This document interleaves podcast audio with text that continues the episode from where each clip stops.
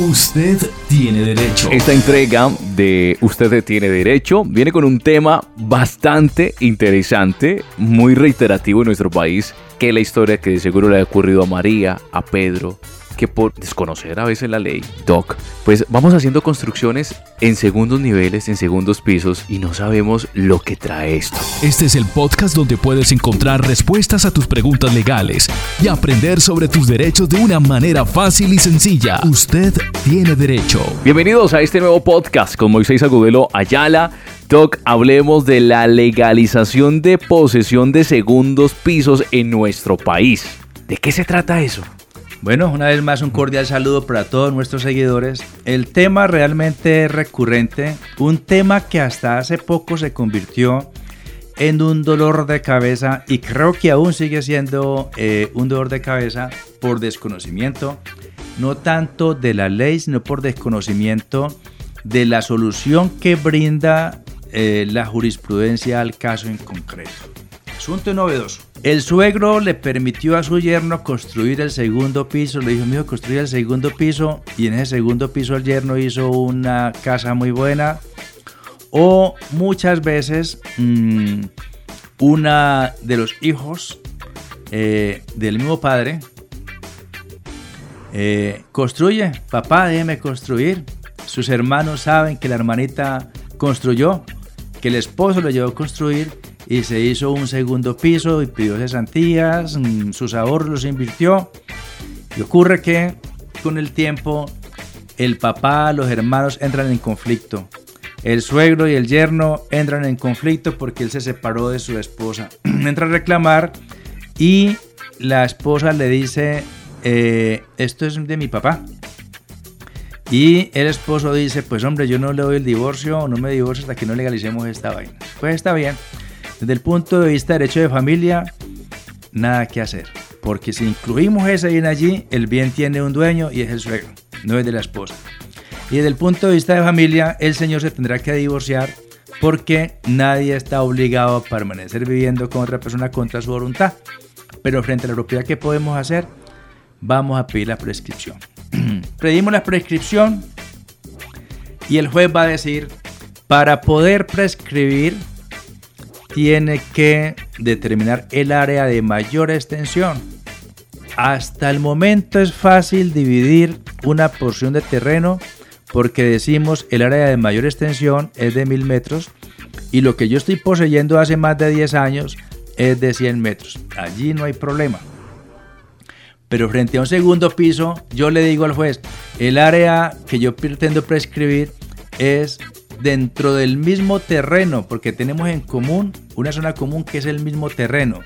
Pero lo que pretendo dividir es un, lo que yo pretendo prescribir es un segundo piso y el juez hasta hace poco decía, paila, no señor, no me puede y nos deja a nosotros realmente frustrados.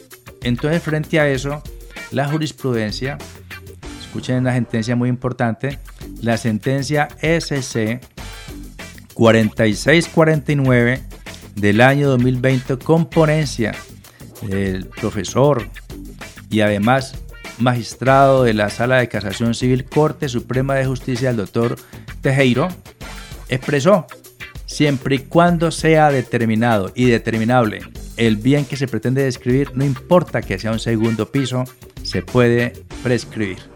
Consecuencia, acudiendo a esta sentencia, Acudiendo a esta sentencia, nosotros vamos donde el juez y le decimos, señor juez, pido que se prescriba un segundo piso determinado. La parte de abajo con el primer piso, la parte de arriba linda con el espacio. O con una plancha o con un tercer piso si es que hay un tercer piso. Y los linderos, oriente, occidente, norte y sur son tales.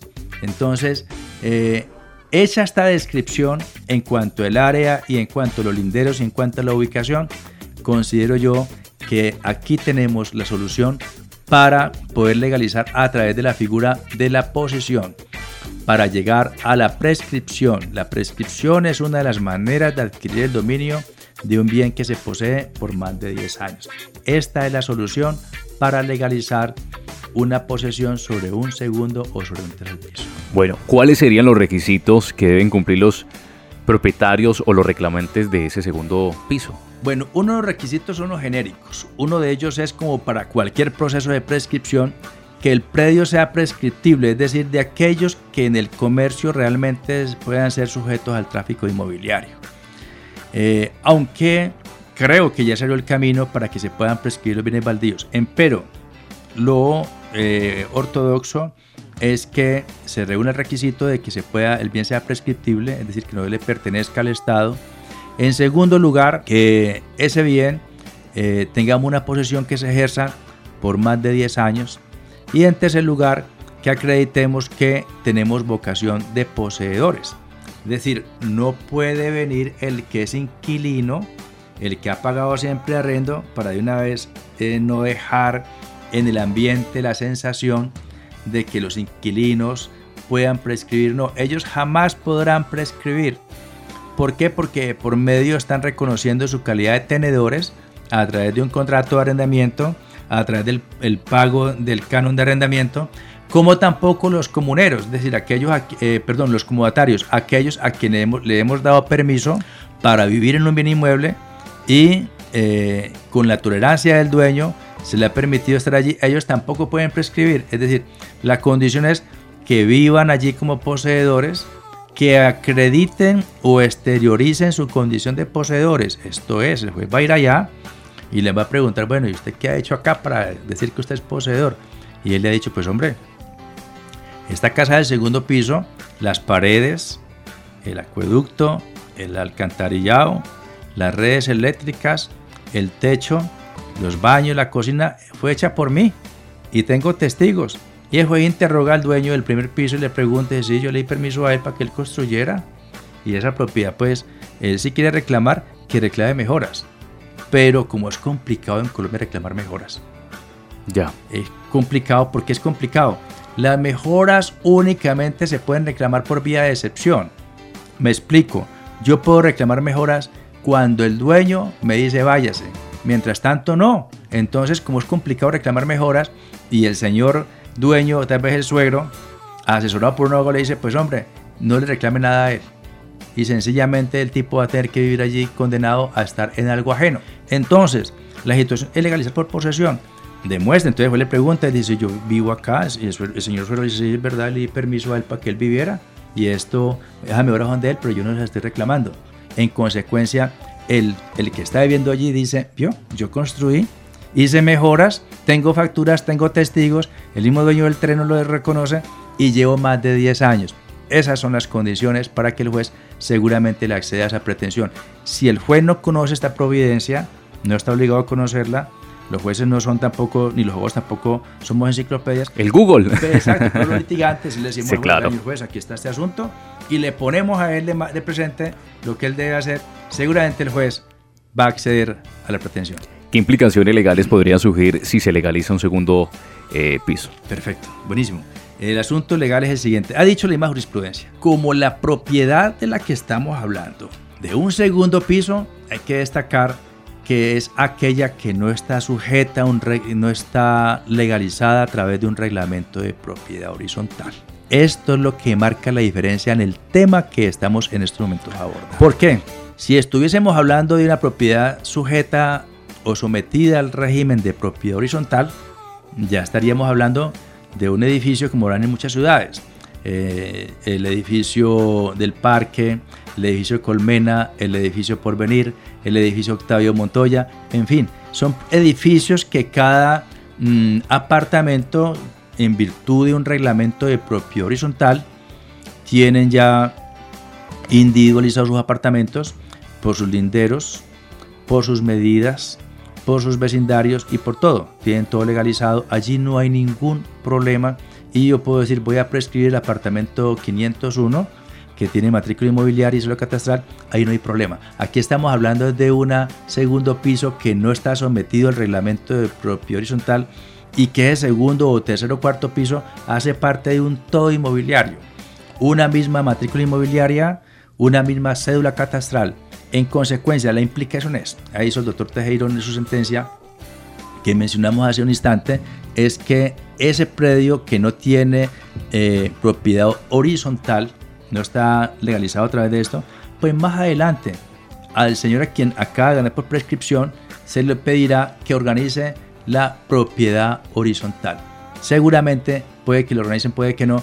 Lo cierto es que a través de esta sentencia del segundo, eh, de la providencia favorable del segundo piso, es probablemente ya contar con matrícula inmobiliaria y probablemente podemos contar aún con cédula catastral, pero es la solución que ha propuesto el doctor Tejero a través de la sentencia SC 4649 del año 2020. La implicación es que ya nos dan la calidad de dueños. Eh, por salud mental, financiera, ¿cuál sería entonces la recomendación cuando hacemos una construcción, digamos, en un segundo piso, en la casa del suegro, en la casa de un familiar, eh, para este caso, para evitarnos problemas futuros? El asunto es que, fíjese que en este caso estamos hablando de un poseedor que por lo menos tiene que acreditar que estuvo 10 años. En virtud de experiencias que he tenido en el litigio, he llegado a la conclusión de que es difícil convencer a un juez respecto de lo que denominamos prescripción de la vivienda de interés social. Los jueces siempre, eh, yo diría que el artículo 11 del CGP dice un juez no puede hacer más exigencia a aquellas que contempla la ley y además dice ese mismo artículo 11 del, del Código General del Proceso que el fin del proceso es la materialización del derecho sustancial. Pero esto a veces no es suficiente. Entonces nos pasamos de la academia y la verdad es que una cosa es ser académico y otra cosa es ser litigante. Entonces, recomendación, si es una vivienda que vamos a prescribir de vivienda de interés social, acreditemos que no supera los 130 salarios mínimos. Dicen los jueces que con avalúo comercial, yo discrepo ese asunto, pero para no entrar en contradicción con los jueces que al fin y al cabo son los que le deciden todo a uno, pues hagamos el avalúo comercial del bien, que no supere los 135 salarios mínimos y adicionalmente pidámosle a un arquitecto que por favor dé un dictamen pericial y que esta propiedad reúne los requisitos arquitectónicos de estructura y solidez de esa propiedad y con estas dos cositas podemos pedir la prescripción de 5 años. Lo que quiere decir con lo que usted me pregunta es que la persona tendría que someterse a un calvario de 5 años para poder legalizar por vivienda de interés social esa propiedad. Ahora bien, si construye en predio ajeno, el reconocimiento de mejoras no es tan sencillo. Si yo meto una demanda pidiendo el reconocimiento de mejoras, esto es decirle al juez, yo construí unas mejoras en la casa de mi papá y mi papá ahora no me quiere legalizar este asunto porque el papá podría venderle a ella un porcentaje, es decir, un derecho de cuota, hacer eh, aritméticamente cuánto es la proporción de lo que ella ocupa y venderle ese porcentaje y el papá decirle no lo hago, entonces ella quejarse ante un juez. Se queja ante el juez y el papá va y le dice al juez, señor juez, yo a mi hija no le estoy pidiendo nada. Luego su reclama, reclamo, carece de, mm, no puede proceder y en consecuencia el juez desestima y dice, señora, usted no puede reclamar mejoras. Conclusión, es un riesgo construir siempre mejoras en terreno ajeno, que aunque la ley, la ley dice que podemos reclamarlas, la podemos reclamar cuando nos demandan, la podemos reclamar cuando nos la reclaman. De lo contrario, consejo, construya siempre y cuando el papá o el suegro le dice, le transfiero el, el 20% de mi propiedad y que abajo deje una notica. En una futura división material, ese segundo piso será de mi hijo. En una futura división material, el segundo piso será de mi suegro. es el consejo que yo doy desde mi experiencia como notario que fui, es que lo hagan de esa manera. Yo le transfiero, por ejemplo, si va a construir el segundo piso, pues hombre, eso va a equivaler al 50%. Entonces, le transfiero a fulano de tal el 50% de la propiedad y en una futura división material el segundo piso será de fulano de tal.